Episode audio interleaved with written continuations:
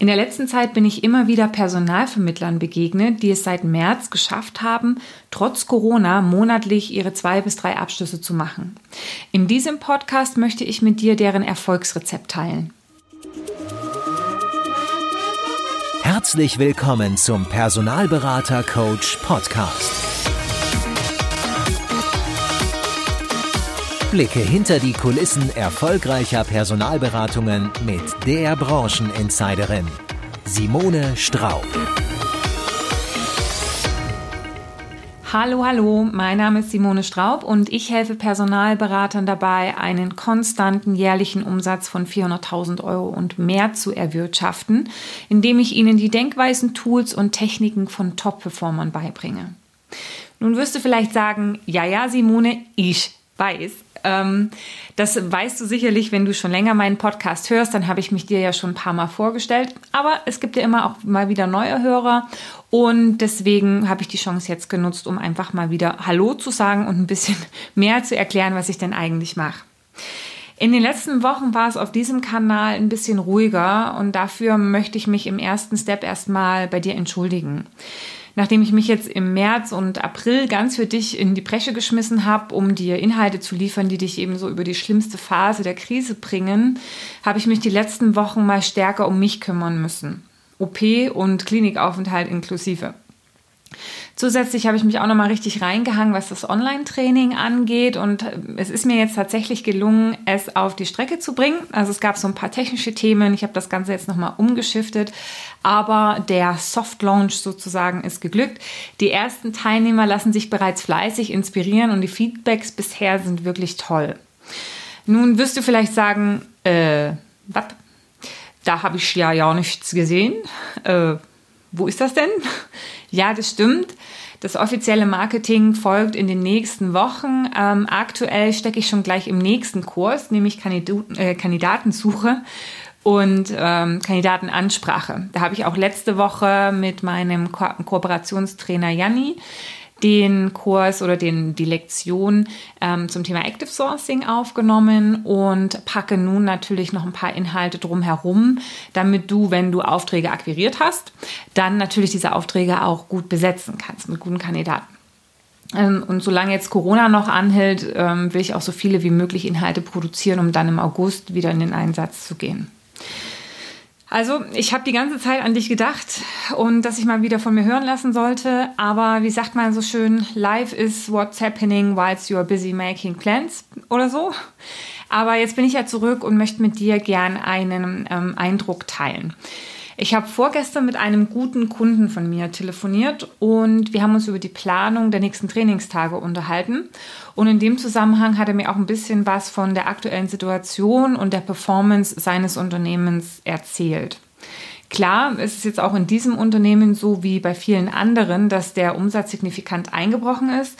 Aber es gibt eben neben diesem allgemeinen Rückgang des Umsatzes äh, trotzdem Berater, die es schaffen, ähm, regulär ihre zwei bis drei Abschlüsse pro Monat zu machen. Und das liegt jetzt nicht etwa an den unterschiedlichen Märkten, dass sie jetzt unterschiedliche Fachrichtungen oder so betreuen, weil die Beratung ist sehr spezialisiert und alle Berater arbeiten zumindest fachlich im gleichen Markt. Ja. Der Geschäftsführer hat mir gesagt, dass das an der Art und Weise liegt, wie die Berater ihren Markt bearbeiten. Dazu sei gesagt, dass es ein Unternehmen ist, was erfolgsbasiert arbeitet. Also der Geschäftsführer sagte zu mir, dass diejenigen, die immer noch erfolgreich sind, einfach ein sehr qualitatives Geschäft machen. Ja, auch erfolgsbasierte Personalvermittler können qualitativ arbeiten und das Unternehmen, das nennt sich jetzt nach außen auch nicht Personalvermittler, sondern Personalberater, weil eben natürlich trotz der erfolgsbasierten Arbeit die Qualität sehr wichtig ist. An der Stelle vielleicht auch noch mal einen ganz kurzen Ausflug wegen diesem ganzen Personalvermittler, Personalberater-Thema. Ich habe da in den letzten Wochen immer mal wieder Gespräche geführt, wo man sich auch zu sehr an diesen Begrifflichkeiten aufgehangen hat. Es gibt ja jetzt bisher keine offizielle Stelle, die diese Begriffe fest definiert hat. Und ähm, deswegen habe ich jetzt in meiner Arbeit die erfolgsbasierte Arbeitsweise mit dem Begriff Personalvermittler verknüpft und die Arbeit mit Anzahlung und Drittelregelung mit dem Personalberater. Allgemein wird der Begriff Personalberater aber eigentlich immer dann verwendet, wenn ein Dienstleister in der Personalbeschaffung ausdrücken möchte, dass er eben ja besonders qualitativ arbeitet.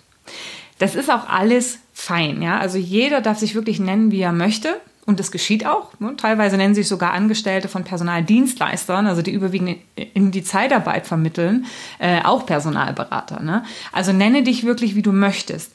Der Grund, weshalb ich das so definiert habe, ist, um klarzumachen, dass die, dass die erfolgsbasierte Arbeit und die Arbeit gegen Anzahlung bzw. Drittelregelung zwei völlig unterschiedliche Geschäftsmodelle sind, die einfach andere Prozesse, Mitarbeiter und Rahmen brauchen, um hochperformant zu funktionieren. Ich hätte jetzt zu den erfolgsbasierten auch Personalberater und zum Drittelgeschäft Executive Search sagen können. Ja? Also es geht mir wirklich nicht so sehr um den Titel bzw. das Label. Du kannst dich wirklich nennen, wie du willst. Ja? Und für die meisten Kunden ist das im ersten Schritt sowieso immer das Gleiche. Ja? Die, die sehen sowieso nicht so richtig durch, Personalberater, Personalvermittler, so what, ja, alle bringen mir Kandidaten. Ich habe die beiden Zuordnungen nur geschaffen, um, wenn ich über die beiden Geschäftsmodelle rede, diese auch auseinanderhalten zu können. Also ne, nenn du dich, wie du möchtest, nur wenn du zu mir kommen und sagen würdest, dass du deine Umsätze steigern willst, dann würden wir uns anschauen, in welchem Geschäftsmodell deine Arbeitsweise eher passt und wo du ähm, im Bezug zu diesem Vorgehen ineffizient bist, weil du jetzt zum Beispiel als erfolgsbasierter Personalvermittler in zu viele qualitative Prozessschritte investierst, zum Beispiel eine wahnsinnig ausführliche Kandidatenbeschreibung, ehe du den Kandidaten zum Kunden schickst oder so. Oder dass du als auftragsbezogener Berater vielleicht auf zu generische Positionen arbeitest oder zu sehr im Low-Level-Segment. Ja. Also dann kann deine Bezeichnung nach außen ähm, und das Geschäftsmodell, in dem du dich befindest, durchaus abweichen. Ne? Du kannst dich Personalberater nennen, äh, arbeitest aber eigentlich klassisch erfolgsbasiert, ja, und nach meiner Definition ist Personalvermittler, ja. Aber das ist auch okay, wie gesagt, nenn dich wie du willst, solange die Prozesse und die Organisation zu deinem Geschäftsmodell und zu deinen Wunschumsätzen passen. Ähm, wo war ich nochmal? Der Geschäftsführer der erfolgsbasierten Personalvermittlung, die sich aber Personalberatung nennt, wie auch immer. Er sagte mir also, dass äh, die Berater bei ihm konsequent mit zwei bis drei Abschlüssen pro Monat performen, die sich intensiv um die Qualifikation und das Verständnis der Kunden- und Kandidatenbedürfnisse kümmern. Ja, also ähm, wirklich diejenigen, die entscheiden sich oder die ganz bewusst entscheiden, auf welche Aufträge sie eben Ressourcen investieren und die auch entscheiden, auf welche Kandidaten sie Ressourcen investieren. Diejenigen, die irgendwelche Aufträge an Land ziehen und äh, irgendwelche oberflächlich passenden Kandidaten ähm, zu diesen Kunden senden und hoffen, dass diese dann den Rest macht, diejenigen machen keine Abschlüsse. Es reicht also spätestens in der aktuellen Situation nicht mehr, einfach Lebensläufe zu versenden, auf die, Qualifi äh, auf die Qualität der Profile zu hoffen und darauf, dass der hohe Druck des Kunden den Rest schon von selbst löst. Es geht vielmehr darum, die Projekte trotz der angespannten Lage ordentlich zu qualifizieren und nach dessen Besetzungswahrscheinlichkeit zu bewerten. Also das ist gerade eben bei der erfolgsbasierten Arbeit sehr, sehr wichtig, ja, weil bei den auftragsbezogenen regelt das die Anzahlung, ähm, aber bei den erfolgsbasierten, da musst du einfach gucken, worauf lohnt es sich tatsächlich ähm, Zeit zu investieren. Und bei den Aufträgen mit einer realen Besetzungschance investierst du deine Zeit intensiv, um wirklich top passende Kandidaten zu suchen. Diese Kandidaten gilt es dann wiederum auch ähm, sehr gut zu qualifizieren, unter anderem nach deren Bedürfnissen. Und so kannst du dann beurteilen, ob die Position die richtige für sie ist und diese optimal äh, präsentieren. Ja. Wenn du näher an den Kandidaten dran bist, dann kannst du dich auch detaillierter mit deren Bedenken auseinandersetzen, anstatt diese vielleicht nicht mehr wirklich hören zu wollen. Auch die Begleitung des folgenden Prozesses mit Interview Vor- und Nachbereitung spielt eben in einem qualitativen Prozess eine wichtige Rolle. Also wenn du dich so intensiv in den Prozess einbringst, weißt du, wer am Ende wirklich zueinander passt, schaffst mögliche Missverständnisse im Prozess aus dem Weg und machst Platzierungen, bei denen alle Parteien langfristig zufrieden sind. Eigentlich etwas, was du schon vorher hättest machen sollen, aber hey, man kann es nicht oft genug hören. Oder du machst es vielleicht auch schon. Dann Daumen hoch. Genauso ist es wichtig, nicht schlampig werden. Ja? Dieses Erfolgsrezept für ein Überleben in der Krise habe ich aus unterschiedlichen Richtungen bekommen. Ja. Ein anderer Berater hat während der Krise seine Beförderung zum Principal bekommen, weil er von März bis Mai acht Platzierungen gemacht hat. Und gefragt nach seinem Erfolgsrezept hat er, hat er mir Folgendes geschrieben. Ich denke, ein gutes Rezept ist, aus wenig viel zu machen. Es fällt mir und auch anderen Beratern, mit denen ich gesprochen habe, gerade unheimlich schwer, neue Jobs zu generieren. Hello, da geht es vielen anderen auch so. Die Jobs, die ich aber habe, werden umfangreich mit gut qualifizierten und gut vorbereiteten Kandidaten beliefert, sodass ich die wenigen Jobs, die ich habe, aber fast immer schließen kann. Na, also wirklich ähm, im erfolgsbasierten Bereich kümmere dich um die richtigen Aufträge und mach nicht den Fehler, durch die aktuell angespannte Marktsituation auf alles irgendwie drauf zu springen und im Zweifelsfall die ganze Zeit gearbeitet zu haben, aber keine Abschlüsse zu machen. Ja? Also sich richtig um die guten Aufträge kümmern und sehr gute Kandidaten schicken. Weil gerade in der aktuellen Zeit überlegen sich die Unternehmen, ob sie das Budget für Personalberater überhaupt ausgeben. Und das werden sie nur tun, wenn es sich für sie auch lohnt. Das ist übrigens schon ein erster Snapshot in Richtung kundengetriebener Markt. Ja. Sollte sich die Bewerbersituation noch mehr entspannen, also das heißt mehr Kandidaten auf dem Markt sein, geht es für dich als Personalvermittler und Berater nicht mehr darum, irgendeinen Kandidaten zu finden, sondern die richtig guten. Die, für die der Kunde dann eben auch Geld zahlt. Im kandidatengetriebenen Markt, also das, was in vielen Branchen ja die letzten Jahre vorherrschte, sind die Jobs einfach zu finden. Irgendwelche Jobs sind einfach zu finden. Und hier ging es die ganze Zeit darum, die besten Jobs zu finden, da für die Kandidaten die Wechselmöglichkeiten ja oft in größerer Anzahl vorhanden sind. Ja. Also das zeigt uns, sowohl gutes Recruiting ist immer wichtig, ja, ähm, entweder um jetzt überhaupt irgendeinen Kandidaten zu finden, wenn der Markt leergefegt ist, oder ähm, den besten zu finden, wenn viel Auswahl da ist. Klar, wollen wir auch im Idealfall natürlich auch in leergefegten Märkten den besten Kandidaten für unseren Kunden, aber du weißt, es ist jetzt einfach auch nicht bei jedem Auftrag möglich. Andererseits ist es aber auch wichtig, in jeder Marktsituation Akquise zu machen. In einem Markt, in dem es viele offene Positionen gibt, sich die besten Positionen herauszupicken, damit man natürlich auch Kandidaten gewinnen kann. Und in einem Markt mit wenigen Positionen, um eben genau diese zu finden, die einen als Personalberater beauftragen. Ja? Die Akquise ist übrigens das, was Berater bei einer guten Projektsituation gern vernachlässigen. Und es ist das, was einem dann in Situationen wie jetzt gern auf die Füße fällt. Da, wo die erfolgsbasierten Personalvermittler jetzt gefragt sind, aus den vorhandenen Positionen die herauszupicken, die tatsächlich eine Vermittlungschance haben, haben die Berater, die auftragsbezogen, also gegen Anzahlungen arbeiten, weniger die Aufgabe, dies zu erkennen, also zu erkennen, wofür lohnt es sich tatsächlich, weil letzten Endes bringt das Zahlen von Geld vorab ja meist schon eine Verbindlichkeit mit sich. Das heißt jetzt nicht, dass du als Berater nicht auch zweimal hinschauen solltest, ehe du dir die Aufträge sozusagen an Land ziehst, aber ähm, dieses Thema ähm, Vorabzahlung selektiert einfach schon mal viele faule Eier im Vorfeld aus.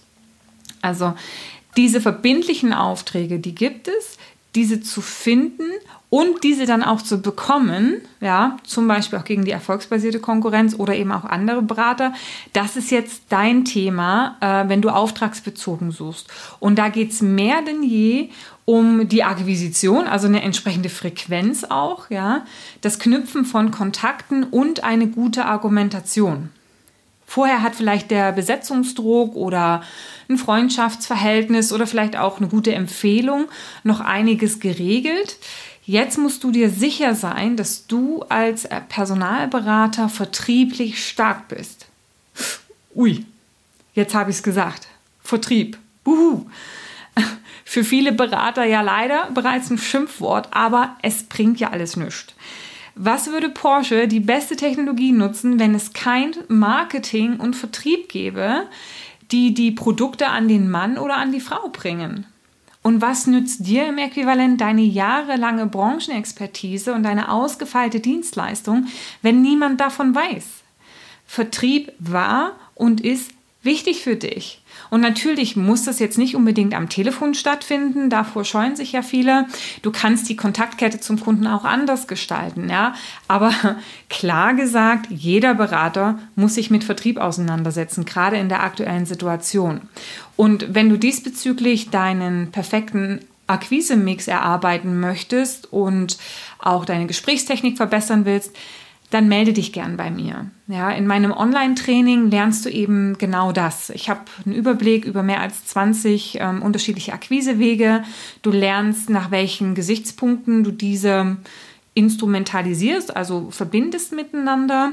Wir schauen uns das Thema Gesprächstechnik an, tatsächlich natürlich Argumentation, Argumentation in Abgrenzung zur erfolgsbasierten Suche, Argumentation in Abgrenzung auch zu deiner direkten Konkurrenz, ähm, Einwandbehandlung und so weiter und so fort. Also du wirst dort in dem Training ähm, fit gemacht für die vertriebliche Situation und die vertrieblichen Herausforderungen, die du jetzt hast. Ich schicke dir gern bei Interesse mal eine Inhaltsübersicht und einen Link zu einer kleinen Roomtour. Also da kannst du dich dann mitten im Video einfach mal im Online-Training umschauen. Also wenn du da Interesse hast, rein unverbindlich, schick mir eine E-Mail an hello at simonestraub.com und ich schicke dir da mal ein paar Informationen zu. Ja, also ähm, ich hoffe, ich konnte in diesem Podcast mal so ein paar Gedanken zum Thema erfolgreich sein in der Krise dalassen. Ja, es ist jetzt vielleicht kein Crash, Bung, Bang, Knalleffekt.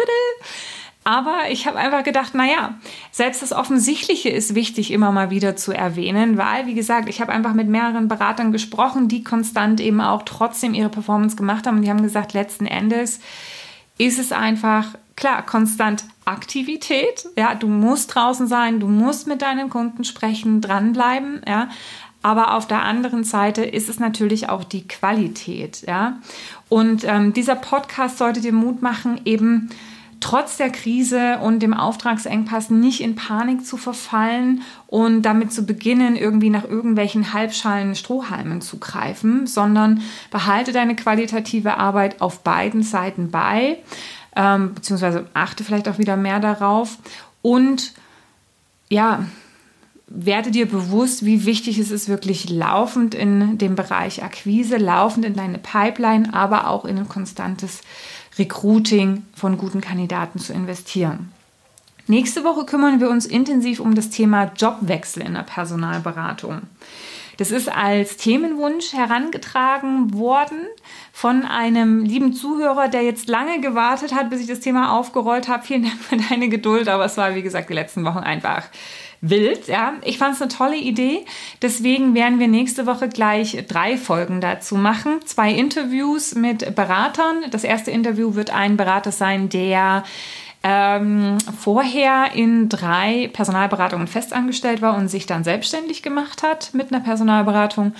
Und der andere oder die andere Beraterin hat gewechselt zwischen Beratung und auch Inhouse-Recruitment auch wieder raus und hat auch da sicherlich einiges zu erzählen. Und in der dritten Folge werden äh, meine Wenigkeit und Andreas, nein, der Esel nennt sich immer zuerst äh, Andreas Klinder und ich werden uns diese Folgen nochmal, ähm, ja, werden die nochmal auswerten, zusammenfassen und ergänzende Gedanken von uns einfach auch nochmal hinzubringen, sodass wir wirklich für deinen nächsten beruflichen Schritt in der Personalberatung dir einiges an Equipment und Tipps, Tricks, Hinweise mitgeben können, damit du nicht vom Regen in die Traufe kommst, sondern sich deine damit verbundenen Wünsche erfüllen.